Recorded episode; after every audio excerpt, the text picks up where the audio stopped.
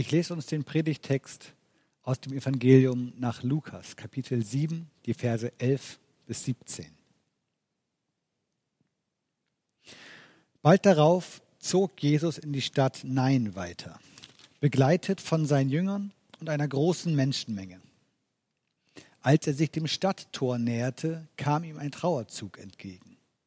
Der Tote war der einzige Sohn einer Witwe gewesen. Zahlreiche Menschen aus dem Ort begleiteten die Mutter zum Grab. Als der Herr die Frau sah, ergriff ihn tiefes Mitgefühl. Weine nicht, sagte er zu ihr. Er trat näher und berührte die Bahre. Die Träger blieben stehen, und Jesus sagte zu dem Toten, Junger Mann, ich befehle dir, steh auf. Da richtete sich der Tote auf und fing an zu sprechen, und Jesus gab ihn seiner Mutter zurück. Alle waren voller Ehrfurcht. Sie priesen Gott und sagten, ein großer Prophet ist unter uns aufgetreten. Gott hat sich seines Volkes angenommen. Die Nachricht von diesem Ereignis verbreitete sich im ganzen jüdischen Land. Sogar in allen umliegenden Gebieten sprach man von Jesus. Liebe Geschwister, hätte es doch damals bloß schon YouTube gegeben. Das wäre doch mal eine ganz andere Geschichte, wenn wir das sehen könnten. Eine Geschichte so, wie sie uns hier geschildert wird. Etwas so Unglaubliches, dass wir das auch erleben können. Und sei es nur am Bildschirm. Wenn wir uns mal vorstellen, diese Möglichkeiten, die wir heute haben, hätte es damals schon gegeben oder andersherum, Jesus wäre heute zu dieser Zeit hier auf Erden und würde mit seinen Jüngern umherziehen und es gäbe die technischen Möglichkeiten. Was wäre dann los, wenn wir Facebook hätten, wenn wir YouTube hätten und Twitter und überall wären die Leute mit dabei und könnten Jesus folgen. Wahrscheinlich hätten irgendwelche von seinen Jüngern sogar irgendwelche Kanäle, auf denen sie Dinge teilen könnten. Man würde immer wahrscheinlich hier und da mal irgendwelche Updates sehen, neue Videos oder Leute, die auf dem Weg Jesus begegnen und die Videos von ihm hochladen. Das wäre ein Happening, das wäre ein Ereignis in den Medien, das kann man sich wahrscheinlich kaum vorstellen. Für all die Älteren, die jetzt zusehen oder zuhören, für all die, die nicht wissen, was das gerade ist, wovon ich spreche, All das, was ich gerade genannt habe, Facebook, YouTube, Twitter, das sind Internetseiten, wo man Videos sich anschauen kann oder wo Menschen äh, Gespräche miteinander führen, wo Diskussionen stattfinden. Alles, was heute passiert, was eine Relevanz hat, eine, eine Bedeutung, sei es auf lokaler Ebene, sei es auf nationaler Ebene oder gar weltweit, all das findet ja heutzutage ein Echo im Internet. Alles findet dann auch irgendwie im Internet statt. Es gibt immer jemanden, der etwas kommentiert, der dazu was zu sagen hat, der etwas ganz, ganz toll findet, der Kritik an etwas äußert. Jemand, der von irgendeinem Ereignis ein Video gemacht hat oder dadurch, dass ein Video gemacht wurde, wird es überhaupt erst gesellschaftlich zu einem Thema. Und jetzt stelle man sich vor eine Situation, so wie sie uns hier in diesem Bibeltext geschildert wurde.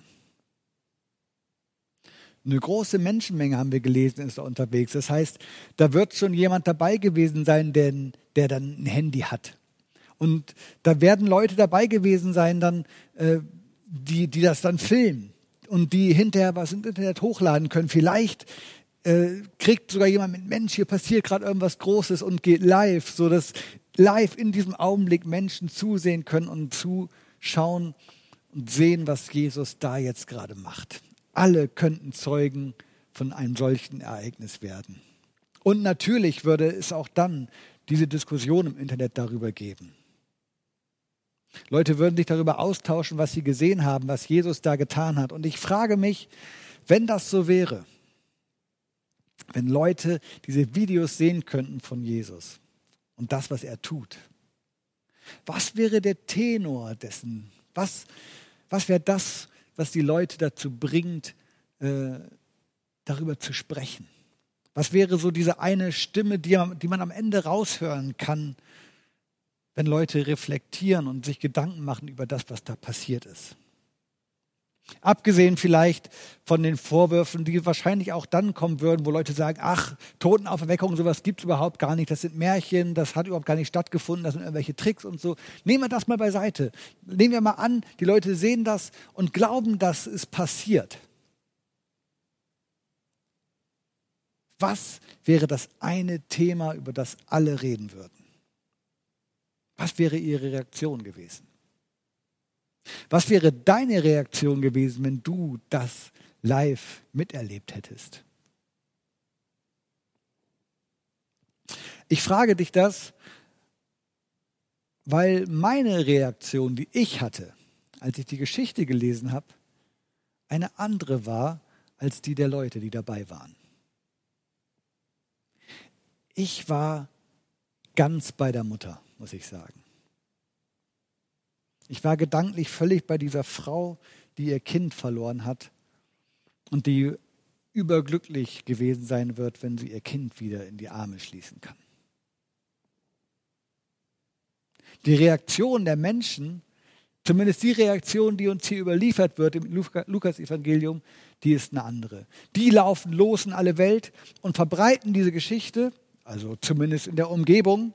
Alle Welt ist ein bisschen hochgegriffen in dem Fall, aber die laufen durch die Gegend und das, was heute das Internet machen würde, das machen die eben zu Fuß und laufen herum und erzählen, was passiert ist. Und es wird jetzt geschildert, die haben, sind nicht rumgelaufen, haben erzählt, da wurde ein Toter auferweckt, sondern die laufen durch die Gegend und erzählen, da ist ein Prophet, da ist jemand, das ist ein ganz besonderer. Und sie sagen, Gott hat sich seines Volkes angenommen. Das ist die Botschaft, die die Leute aus dem rausgezogen haben, was sie da erlebt haben. Ich war total bei dieser Totenauferweckung und na klar, das spielt eine Rolle, aber die haben erzählt, Gott nimmt sich seines Volkes an. Und das fand ich interessant, diese Reaktion, die hat mich ein bisschen stutzig gemacht. Aber fangen wir mal ganz vorne an. Denn die Reaktion, das ist ja irgendwie ganz am Schluss erst. Und vorne geht es noch anders los. Der Beginn ist dieser. Jesus zieht umher seine Jünger sind bei ihm und eine große Menschenmenge, die ihm folgt. Also viele Leute sind unterwegs und sie kommen zu dieser Stadt Nein und da kommt ihnen ein Trauerzug entgegen. Und sofort wird klar, so wie die Geschichte uns geschildert wird, hier ist nicht der ganz normale Trauerfall, den man vielleicht mal so haben kann, der irgendwie zum Leben dazugehört, eines Menschen, wo jemand alt und lebenssatt gestorben ist, sondern hier hat eine echte Tragödie stattgefunden. Und diese Tragödie, wir wissen nicht, was die Todesursache war. Diese Tragödie ist also mehr als, dass das Leben eines jungen Menschen zu Ende gegangen wird, äh, zu, zu Ende gegangen ist, sondern hier findet eine echte Lebenskrise statt, ausgelöst durch diesen Tod. Denn zunächst einmal ist es so, niemand sollte sein Kind beerdigen müssen. Was für eine schreckliche Situation für eine Mutter, auf der Beerdigung ihres eigenen Kindes zu sein. Traurig, wirklich traurig. Aber nicht nur das. Beim Lesen der Geschichte wird deutlich, die Situation ist noch viel trauriger, noch viel umfänglicher. Denn diese Frau, sie ist eine Witwe. Sie hat keinen Mann mehr, der sich jetzt noch um sie sorgen könnte. Eine Witwe in dieser Zeit ist nicht einfach eine alleinstehende Frau, sondern das ist eine Frau, die keinen Verwandten hat, der für sie sorgt, der für ihr finanzielles Auskommen da ist der dafür sorgt, dass sie auch im Alter noch ihre Schäfchen im Trocknen hat, dass, es, dass sie irgendwie auf eine gute oder würdige Art und Weise leben kann. Dass sie nicht angewiesen ist auf Almosen und auf Bittstellen. Und wenn man schon keinen Mann mehr hat, also eine Witwe ist, dann hat man ja immer noch seine eigenen Kinder. Klassischerweise sind es die Söhne in dieser Kultur, die sich dann um die Eltern kümmern. Kinder, das ist die Altersvorsorge. Und der einzige Sohn, den sie hatte, den muss sie hier gerade zu Grabe tragen. Das heißt, auch das ist für sie keine Option mehr. Sie steht durch den Tod ihres Sohnes sehr, sehr schlecht da. Ein junger Mann ist es. So hören wir es aus dem Munde Jesu, der ihm sagt, junger Mann, steh auf. Das, wir wissen nicht, wie alt der jetzt genau ist, aber es wird kein kleines Kind gewesen sein. Das heißt, die Mutter hat wahrscheinlich auch keine Aussicht mehr darauf, noch weitere Kinder zu bekommen. Also die, es gibt keine Chance, dass sich ihre Situation, was das Kinder haben angeht, nochmal signifikant verbessert werden könnte. Diese Frau also, das können wir aus diesen Informationen so herausholen, die uns kurz und knapp von ihr und von, von der Situation gegeben werden. Diese Frau hat jetzt ein echtes Problem. Nicht nur ihr Kind ist tot, sondern auch ihr Leben wird nun sehr, sehr schwierig werden. Lebenslang wird sie abhängig sein von anderen. Das ist die Situation, die Jesus vorfindet. Da kommt Jesus hinein, also viel mehr als nur eine Trauerfeier. Und Jesus, er kann es gar nicht mit ansehen. Tiefes Mitgefühl ergreift ihn, als er diese Frau sieht. Und als er begreift, was da los ist, die Umstände. Und er lässt das nicht einfach geschehen, er lässt dieses Schicksal nicht an sich vorüberziehen, zusammen mit dem Trauerzug. Nein, er greift ein. Es ist eine knappe Schilderung. Zunächst ist es ein zugegebenermaßen sehr kurzer Trost, den er der Mutter spendet. Und dann tut er das, was wohl wirklich niemand erwartet hatte. Und obwohl hier gerade eine Totenerweckung geschildert wird. Obwohl die Leute, die da sind, die Gäste der Trauerfeier, die Jünger, die Menschenmenge, die mit den Jüngern und Jesus mitgekommen ist, obwohl all die so etwas hier erlebt haben, wie wir lesen in der Geschichte, etwas Unglaubliches, etwas Wunderbares, ist die Schlagzeile die am Ende sich im Land verbreiten würde, von dieser Begebenheit eine ganz andere. Es geht am Ende nicht mehr nur darum, dass diese Mutter doch ihren Sohn wieder hat, sondern die Menschen, die das erleben, die diese Situation begreifen, was da passiert ist, die sehen das Große und Ganze und verstehen, es geht hier um viel, viel mehr. Es geht um mehr als ein Mann, der tot war und nun wieder lebt, um eine Mutter, die traurig war und nun voll Freude sein wird, um eine Mutter, die in eine sehr ungewisse und höchstwahrscheinlich sehr, sehr schwierige Zukunft geblickt hat und nun wieder auf etwas ganz anderes hoffen darf. Es geht um viel, viel mehr als das. Die Menschen, die dort vor Ort waren, die haben Jesus erlebt als jemanden, der neue Hoffnung geben konnte in einer ausweglosen Situation. Sie haben ihn erlebt als jemand, der Leben verändert hat. Und das so sehr, dass die Leute, die da waren, die das erlebt haben, gesagt haben, es geht jetzt hier nicht mehr nur um diese Frau. Hier passiert gerade etwas Grundsätzliches. Wir erleben hier, dass Gott wirkt. Und dass das eine viel größere Bedeutung hat als nur für diesen jetzigen Augenblick und eine viel größere Bedeutung, als dass sie sich hier in dieser Geschichte, in dieser einzelnen Lebensgeschichte erschöpfen würde. Nein, sie sagen, Gott ist gekommen. Gott ist hier gekommen in diesem Menschen, hat Gott gehandelt, Gott nimmt sich seines Volkes an. Also Gott ist da, um etwas zu verändern. Und ich muss sagen, ich bin voll auf der Seite der Leute. Ich gebe zu, ich persönlich beim Lesen der Geschichte, und ich weiß nicht, wie es wäre, wenn ich da gewesen wäre, ich hätte zuallererst jetzt erstmal die Totenauferweckung gesehen. Ich war so voll und ganz bei der Mutter und war so irritiert davon, dass die Geschichte, die am Ende erzählt wurde, so eine andere war. Aber ich lasse mich hier sehr, sehr gerne überzeugen. Und ich sage mit den Menschen, es geht mehr um mehr als um die Geschichte einer Witwe und der ihres Sohnes. Diese Geschichte, die hat mit uns zu tun. Es geht hier um mich. Und es geht hier auch um dich. Letztlich, es geht hier um jeden, der Jesus begegnet. So wie diese Witwe Jesus begegnet ist. Denn ich bin überzeugt, Jesus ist gekommen, um Leben zu verändern. Klar, man kann unterschiedliche Sätze formulieren, die anfangen mit Jesus ist gekommen, um.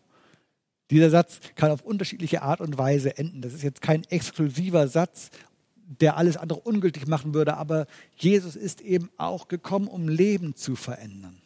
Er ist gekommen, um bei all denen zu sein, die keine Hoffnung mehr haben, die verzweifeln am Leben, die verzweifeln an den Herausforderungen, an denen sie nicht vorbeikommen und keine Ahnung haben, wie sie damit umgehen sollen die wirklich nicht wissen, wie es weitergeht. Und diese Menschen, die Jesus begegnet sind, die hat er erleben lassen, dass ein ganz, ganz neues Leben möglich ist. Da hat er etwas richtig umgekrempelt. Da ging wieder etwas los, da wurde wieder etwas lebendig, wo vorher nur Tod war und nichts, wo Hoffnungslosigkeit war und Hoffnung entstanden ist. Und all das tut Jesus. Nicht nur hier in dieser Eingeschichte. Lest die Evangelien, das passiert so oft, dass genau das passiert, dass Jesus in das Leben von Menschen tritt und das total verändert. Und so oft auf eine Art und Weise, die man sich nicht hätte vorstellen können. Womit niemand gerechnet hat, zu allerletzt wahrscheinlich die Leute, die so mittendrin steckten in ihrer Misere. All das tut Jesus und ich glaube, er tut es auch heute. Unser Problem, das wir heute haben und dein Problem, das du jetzt gerade hast, das mag vielleicht nicht die Altersvorsorge sein. Vielleicht auch, aber vielleicht ist es irgendwas ganz, ganz anderes. Und wahrscheinlich schon gar nicht in dem Ausmaß wie bei dieser Frau. Du wirst höchstwahrscheinlich ganz andere Sorgen und Nöte haben. Und das mögen Dinge sein, also die normalen Alltagssorgen, die man eben manchmal so hat und wo du eigentlich auch schon Lösungsansätze hast und dir vielleicht nicht so den Kopf darüber zerbrichst, weil du weißt, na, es wird schon weitergehen, alles okay. Und das können auch ganz, ganz andere Sachen sein, Probleme, die sich vor dir auftürmen wie eine Wand. Schwierigkeiten, die dich ernsthaft verzweifeln lassen. Und bei denen du absolut keine Ahnung hast, wie da eine Lösung auch nur aussehen könnte. Geschweige denn, dass du dich imstande siehst, an dieser Lösung irgendwas bewirken zu können. Zu Jesus können wir damit kommen.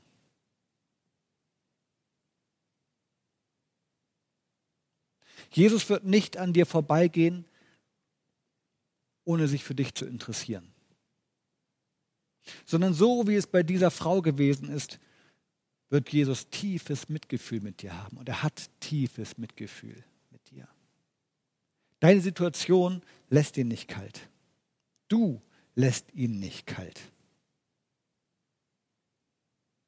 Und klar, wahrscheinlich hast du keine Ahnung, wie es weitergehen soll und wie eine Lösung aussehen kann wenn du gerade ein solches Problem hast? Und ich auch nicht? Und ich kann dir auch keine Totenerweckung versprechen. Ich kann dir nicht versprechen, dass genau so etwas passieren wird. Aber Jesus wird bei dir sein. Davon bin ich überzeugt. Jesus ist bei jedem, der ihn darum bittet, der zu ihm betet, der zu ihm kommt und sagt, komm zu mir, ich brauche dich. Und das kannst du tun. Und ich glaube, dann können Dinge passieren, die du dir nicht vorstellen kannst. Dann können Dinge passieren und Lösungen auftreten, die du dir jetzt überhaupt gar nicht erdenken kannst, von denen du nicht den Hauch einer Ahnung hast, dass da noch ein Weg sein könnte. Ich bin überzeugt, Jesus kann in unser aller Leben Dinge tun, die wir nicht für möglich halten. Amen.